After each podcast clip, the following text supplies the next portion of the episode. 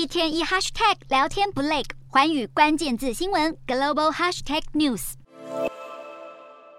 英国新首相苏纳克上任后，立刻展开动作，宣布了新的内阁名单。苏纳克内阁大洗牌，现在由拉布回国担任副首相兼司法大臣，财政大臣、外交大臣跟国防大臣则是照样由同样人选留任。至于几天前才辞职的内政大臣布瑞弗曼，也同意回国。而长期效忠强生的夏普斯则被任命为商业大臣，还有一度要跟苏纳克竞争首相位子的摩丹特依旧担任下议院领袖。其实摩丹特先前被看好会坐上像是外交大臣等更高阶的职位，有消息传出，摩丹特对他没有晋升感到失望。分析认为，苏纳克的内阁与特拉斯最不同的一点，就是人选安排超越了党内的派系圈子，形成微妙平衡。其实，像外交大臣科维利，还有国防大臣华勒斯，不久前都支持强生出面跟苏纳克竞争首相。但历经了特拉斯戏剧性的政治风暴后，苏纳克显然想追求稳定，留任多位前任团队的高阶官员。然而，这样的谋划被在野的工党批评是个失败联盟。几个月的政治动荡和经济挑战，让英国人民逐渐失去对政府的信心。保守党是否终于能结束内部厮杀，领导国家重回正轨？大家都紧盯苏纳克下一步怎么走。